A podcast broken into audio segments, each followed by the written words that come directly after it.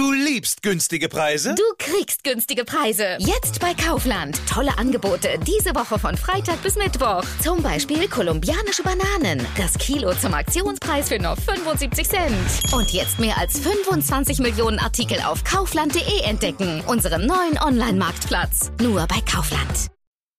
Die Politik hat den Fehler gemacht, dass sie nicht viel früher auf eine Verbreitung der Masken gesetzt hat. Sie hätte ja schon vor Wochen empfehlen können, diese Masken zu nutzen. Und dass man es jetzt mit dem Zwang macht, halte ich schon für fragwürdig, weil es ist ja überhaupt nicht klar, ob alle Leute am Montag die Masken in Bayern haben. In Bayern gilt ab Montag im Nahverkehr und im Einzelhandel eine FFP2-Maskenpflicht. Im Podcast sprechen wir darüber, ob eine solche Maßnahme wirklich sinnvoll ist und ob es die künftig auch in NRW geben könnte. Ich bin Julia Marchese. Schön, dass ihr dabei seid. Rheinische Post Aufwacher. News aus NRW und dem Rest der Welt. Heute ist Donnerstag, der 14. Januar 2021. Ich freue mich sehr, dass ihr zuhört. Wir hätten nicht gedacht, dass euch das Thema so bewegt. Sollen wir mit einem kurzen Nachrichtenüberblick einsteigen oder lieber direkt mit dem Thema des Tages? Gestern hat sich Patricia per Sprachnachricht bei uns gemeldet. Hallo, hier ist Patricia. Ich wollte euch auch ein kleines Feedback geben zu eurer Sendung. Eben sagtet ihr, eine Hörerin wäre zufrieden, dass ihr vorher nicht den kurzen Nachrichtenüberblick durchgibt. Ich muss sagen, ich vermisse das. Ich habe den Eindruck, vor ein paar Monaten war das noch der Fall und in letzter Zeit, wenn ich einschalte, bin ich über dieses ja ich mag, dass ihr euch da differenziert über die Themen unterhaltet. Das macht den Aufwacher ja auch was zu was Besonderem. Aber mir fehlt tatsächlich dieser Nachrichtenüberblick, weil ich zum Beispiel nicht Antenne Düsseldorf höre, sondern über ähm, Spotify meistens mit verschiedenen Nachrichtenpodcasts unterwegs bin zu Hause und ich wähle aktiv auch euch an und schalte nicht, nicht ins Radio. Und da fehlt mir einfach dieser knackige Nachrichtenüberblick. Das fand ich vorher etwas besser. Ich würde mich freuen, wenn ihr das wieder einrichtet. Ansonsten weiterhin viel Erfolg mit eurer Sendung. Feedback zu dieser Frage und zu allem anderen, was euch am Aufwacher gefällt oder nicht gefällt, immer gerne an aufwacher.rp-online.de oder wie bei Patricia per WhatsApp. Die Infos dazu findet ihr auf rp-online.de slash Aufwacher. Der Mund-Nasenschutz ist mittlerweile unser Alltagsbegleiter geworden. Dabei ist es egal, ob wir mit einer Stoff-, OP- oder FFP2-Maske in die Bahn steigen oder in den Supermarkt gehen. Hauptsache, wir tragen eine. In Bayern sieht das aber ab der kommenden Woche ganz anders aus. Dort gilt ab Montag im Nahverkehr und Einzelhandel die Pflicht, eine FFP2-Maske zu tragen. Das hat das Kabinett bereits am Dienstag in München beschlossen. Ziel sei es, dadurch das Infektionsrisiko zu verringern welche Probleme die FFP2-Maskenpflicht mit sich zieht und ob die auch künftig bei uns in NRW folgen könnte. Darüber spreche ich jetzt mit RP-Wirtschaftsredakteur Reinhard Kowalewski. Hallo. Ja, schönen guten Tag. So, Bayerns Ministerpräsident Markus Söder hat jetzt also die FFP2-Maskenpflicht für Bayern verordnet. Was ist davon zu halten, beziehungsweise ist das eine sinnvolle Maßnahme? Also das ist so ein typischer Söder, so ein bisschen aktionistisch, aber in der Sache hat er an sich recht. Also ich selber trage seit schon drei Monaten, wenn ich in Edeka oder in Rewe gehe, eine FFP2-Maske. Allerdings nutze ich die dann auch oft eine Woche oder zwei Wochen, weil ich habe eine Reihe von Studien gelesen, wenn die Dinger, sag mal, zehnmal besser sind als die normalen Masken, finde ich es einfach intelligenter, die zu nutzen. Die Politik hat den Fehler gemacht, dass sie nicht viel früher auf eine viel breitere Verbreitung der Masken gesetzt hat. Sie hätte ja schon vor Wochen empfehlen können, diese Masken zu nutzen in Supermärkten und im öffentlichen Nahverkehr. Und dass man es jetzt mit dem Zwang macht, halte ich schon für fragwürdig, weil es ist ja überhaupt nicht klar, ob alle Leute am Montag die Masken in Bayern haben. Wie hat denn die NRW-Landesregierung auf diese Maskenpflicht reagiert? Die Landesregierung war kalt überrascht am Dienstag, als der Söder dann wieder mit diesem Ding losging. Da spielt ja auch die Rolle, wer wird der nächste Kanzlerkandidat. Man sieht auch, dass Söder mit diesem Projekt Probleme hat, weil eben zu viele Menschen in Bayern gar nicht das Geld haben, um die Dinger zu kaufen und weil teilweise auch gar nicht klar ist, gibt es wirklich ausreichend für alle Menschen. Darum hat er angekündigt, wenn ich das jetzt richtig im Kopf habe, zweieinhalb Millionen Masken umsonst zu verteilen. Das möchte ich erstmal sehen. Also es ist eine schwierige Sache. Der Gesundheitsminister Laumann hat sich vorsichtig zu dem Projekt geäußert, weil er sagt, das Entscheidende ist, dass die Leute erstmal ihre Masken überhaupt tragen und sie sollten keine falsche Sicherheit haben. Da hat er auch mit Recht. Also der beste Schutz gegen Covid-19, also gegen Corona, ist natürlich, dass die Leute Abstand halten und dass die Leute zu Hause bleiben. Aber ich muss sagen, wenn die Leute schon ins Geschäft gehen oder wenn sie schon im Bus sitzen, zu einer Zeit, wo, wo es vielleicht ein bisschen voller ist, ist es an sich vernünftig, wenn die Leute diese Masken tragen. Bislang war es ja auch so, dass eine bestimmte Anzahl an FFP2-Masken für Menschen ab 60 Jahren oder Risikogruppen gratis in Apotheken abgeholt werden konnten. Das ist ja immerhin schon etwas, aber hat das schon viel gebracht? Also die Idee mit den, den Maskenverteilen an die alten Leute war fast schon genial, weil es sind die Menschen, die am ersten sterben. Und wenn man die quasi mit dem Umsonstverteilen dazu drängt, diese Masken zu tragen, ist das vernünftig. Aber die Art, wie man es gemacht hat, fand ich nicht so wahnsinnig geschickt, weil es einfach viel zu kompliziert ist. Und ich muss genauso sagen, also an sich sollte man die gesamte Bevölkerung damit ausstatten, weil der Schutz ist höher. Aber die Freiheitseinschränkung, ob ich jetzt eine Stoffmaske habe oder eine andere Maske, ist nicht vorhanden. Also es, es wäre an sich klug, wenn alle es tragen. Das kann man jetzt auf zwei Wegen machen. Entweder man macht es zur Pflicht, wie in Bayern, oder man verteilt es umsonst an alle. Das ist ja in Wahrheit kein Geschenk weil wir zahlen, wir zahlen die Masken ja über unsere Steuern dann selber am Ende. Du hast es gerade angesprochen, das Verteilen der Masken in Apotheken lief nicht ganz so geschickt ab, wie man sich das vielleicht vorgestellt hat. Es gibt da nun eine neue Taktik. Krankenkassen verschicken jetzt nach und nach Coupons für FFP2-Masken. Was hat es damit auf sich?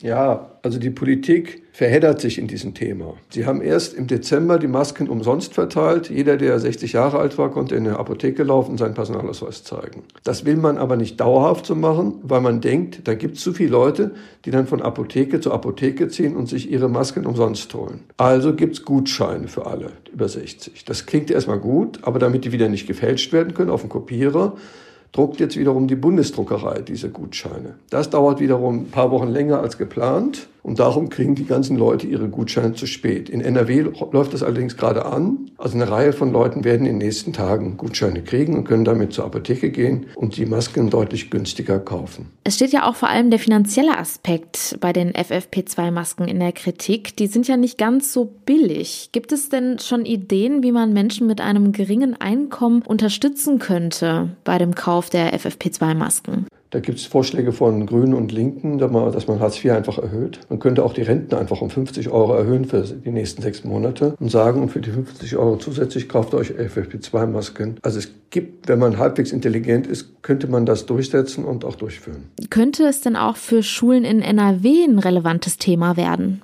Das FFP2-Thema spielt in Schulen auch eine Riesenrolle. Es gibt immer mehr Lehrer, die die Masken sich auf eigene Faust kaufen. Also meine Frau ist Lehrerin, die hat sich schon Masken für 200 Euro gekauft. Kann man übrigens natürlich von der Steuer absetzen. Äh, und das will ich noch ergänzen. Alle Arbeitnehmer, die die Masken kaufen, können die natürlich von der Steuer absetzen, weil es quasi ein zwingendes Mittel ist, um überhaupt arbeiten zu gehen. Also ich möchte mal den Finanzbeamten sehen, der sich traut, das abzulehnen als Arbeitsmittel. So, die Landesregierung will ja im Februar die Schulen wieder öffnen. Warten wir mal ab, ob es wirklich stattfindet.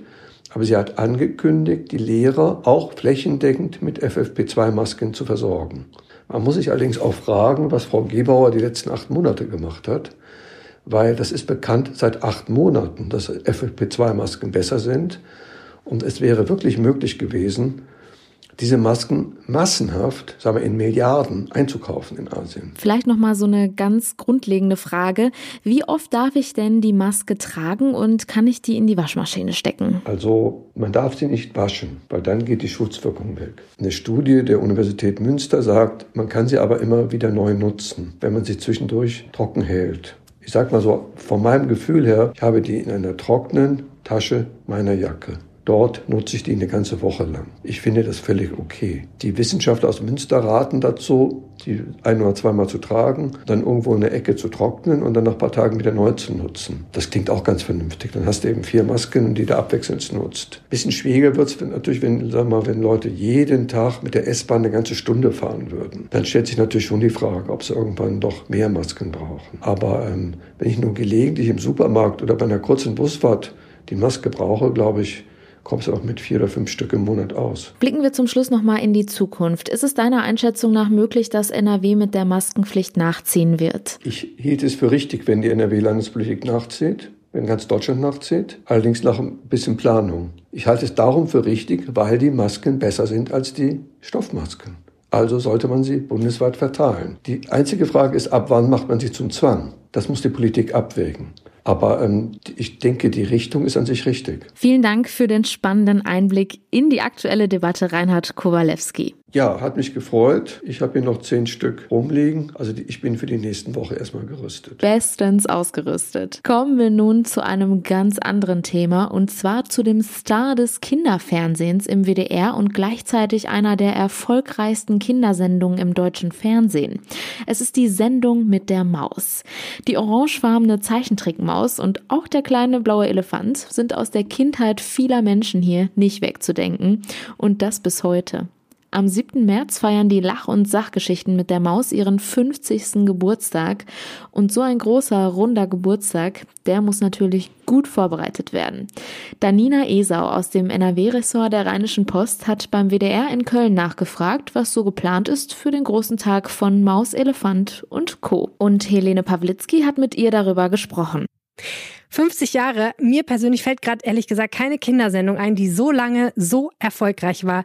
Was ist das Erfolgsrezept der Sendung mit der Maus? Äh, ja, also ich glaube, da gibt es viele Gründe. Zum einen haben die Macher der Serie sich damals ganz bewusst dagegen entschieden, daraus eine pädagogische oder eine wissenschaftliche Sendung zu machen. Es sollte in erster Linie unterhaltsam sein und den Kindern Spaß am Wissen vermitteln. Und äh, ja, der Grundsatz war immer, wer lacht, lernt besser. Und mit diesem Grundsatz haben sie dann diese Serie umgesetzt und ja, es sehr gut hinbekommen.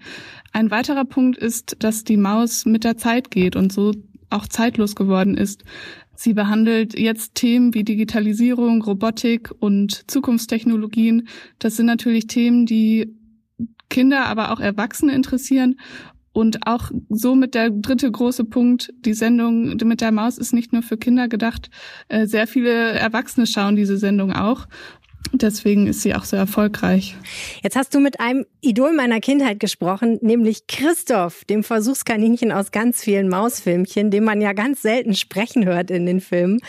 Wie war das denn, mit dem zu reden? Das stelle ich mir ehrlich gesagt ein bisschen komisch vor. Oh, er war total nett und ja, hat äh, Spannendes erzählt aus seinem Leben und den letzten 50 Jahren mit der Maus. Ja, krass eigentlich auch, ne? Der ist ja auch schon 50 Jahre dabei. Wie schaut er denn auf diese Zeit zurück? Er ist natürlich total stolz darauf, was aus, die, aus dem ganzen Konzept geworden ist und blickt auch auf die nächsten 50 Jahre mit großer Zuversicht und freut sich auf die Zeit. Und er hat auch erzählt, dass diese großen Themen wie ähm, Zukunftstechnologien, Digitalisierung und so weiter natürlich viel anspruchsvoller sind zu beantworten und dass das viel mehr äh, Recherche erfordert als ähm, die Themen, die dann früher in den äh, 70ern vielleicht behandelt wurden, aber dass, dass er da sich total drauf freut und äh, ja, die Entwicklung mitgehen möchte. Ja, kann ich mir vorstellen.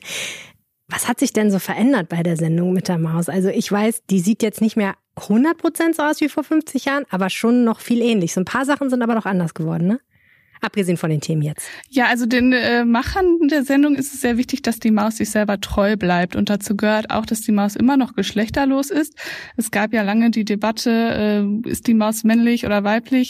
äh, sie ist geschlechtlos und das bleibt auch so. Und es gab eine Zeit, in der sie sich auch gefragt haben, ob die Maus irgendwann anfangen soll zu sprechen. Und äh, ja, diese Idee wurde dann auch wieder verworfen, weil die Maus natürlich mit der Zeit gehen soll, aber sich dabei auch treu bleiben soll. Mhm. Inzwischen gibt's ja auch schon viele digitale Angebote rund um die Sendung, ne? Ja, es gibt die Maus äh, mittlerweile im Radio. Sie hat einen eigenen YouTube-Kanal. Äh, es gibt einen Podcast und eine eigene App. Und damit erreicht die Maus auch ja sehr viele Zuschauer und Zuhörer. Jetzt steht ja ein runder Geburtstag an. Was ist denn da so geplant? Äh, ganz schön viel.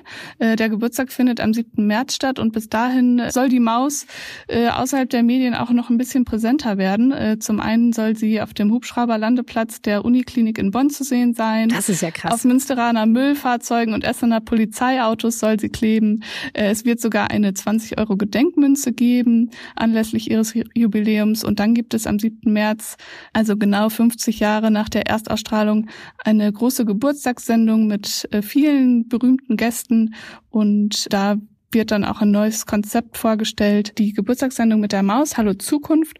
Und da werden dann äh, die Themen behandelt, die uns in den nächsten 50 Jahren erwarten. Wie werden wir uns fortbewegen? Wie werden wir uns kleiden?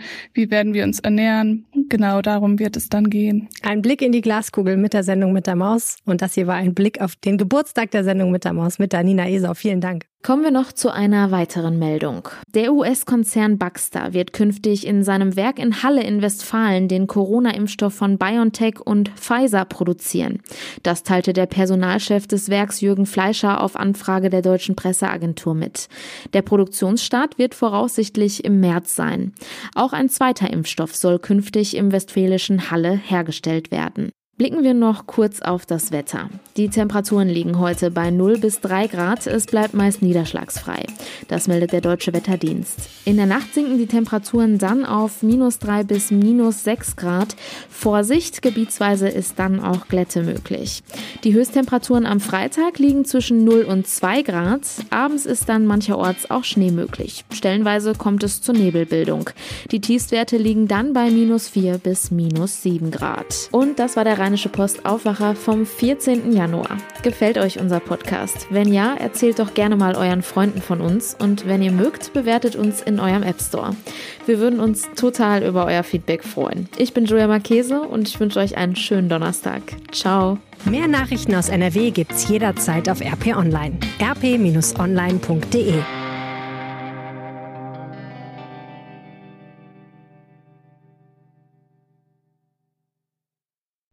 liebst günstige Preise? Du kriegst günstige Preise. Jetzt bei Kaufland. Tolle Angebote diese Woche von Freitag bis Mittwoch. Zum Beispiel Original Wagner Steinofenpizza, die 300 Gramm Packung für je 1,29. Und Mövenpick Kaffee Crema, die 1 Kilo Packung für 7,99. Dies und vieles mehr nur bei Kaufland.